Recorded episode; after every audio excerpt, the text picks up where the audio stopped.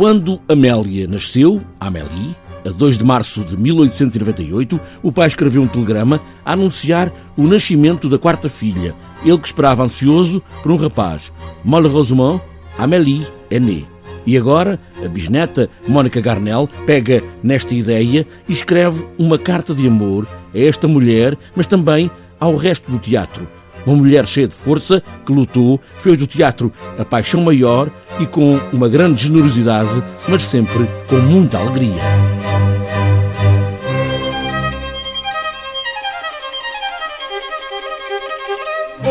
Absolutamente inspiradora, não é? é com uma força e eu diria mais, com uma alegria que a movia e uma, uma alegria estrondosa, porque uma das coisas no meio desta pesquisa toda que mais me impressionou foi às tantas ter encontrado um documentário, não me lembro qual, na RTP, ou uma entrevista, uh, em que se vê a minha bisavó já muito perto, antes de partir a perna, portanto, 80 e muitos, empoleirada em cima da árvore do, do, do jardim dela, a declamar um texto, a dizer um texto, mas eu fiquei tão impressionada com, com a alegria que irradiava ainda naqueles quase 90 anos da paixão e do amor que ela tinha pelo teatro, que me, que me deixa completamente comovida e, e, impressionada. Para este espetáculo, em forma de leitura encenada, Mónica Garnel, com Inês Vaz e um grupo de jovens estagiários atores,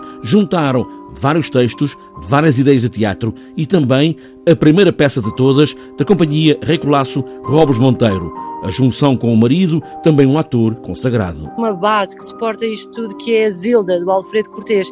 Foi a primeira peça, foi a escolha da, da, da companhia para se apresentarem ao público pela primeira vez com a peça Zilda, do Alfredo Cortês, que foi uma peça que agitou as águas de, do meio teatral na altura. Foi uma peça que também foi considerada amoral e era muito ousada e levantou, muito, levantou muitas águas na altura. Uma leitura encenada com muita coisa, texto de teatro, entrevistas, cartas e também essa ideia de futuro. Amélia Recolasso, já com 80 anos, mais até, queria ter um grupo de jovens para fazer teatro. Partimos de várias coisas.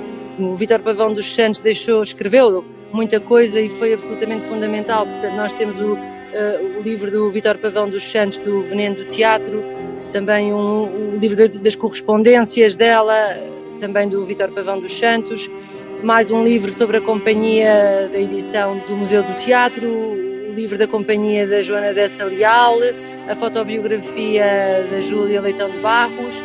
Ainda fomos buscar hum, notícias de jornal da altura, críticas da altura da companhia, entrevistas da RTP, coisas soltas que fomos recolhendo tudo e mais. Uh, neste intuito que nós e neste, nesta coincidência de nós também termos agora um grupo jovem, nós também quisemos de alguma maneira homenagear essa essa vontade dela se pudesse trabalhar com um grupo jovem, porque estava sempre mais virada para o futuro. Mónica Garnel quer escrever esta carta de amor à bisavó, mas também ao teatro e aos jovens que fazem parte desta paixão e deste espanto diante de tudo, Malheureusement ou Heureusement nasceram para estarem aqui, agora, também, a celebrar a vida.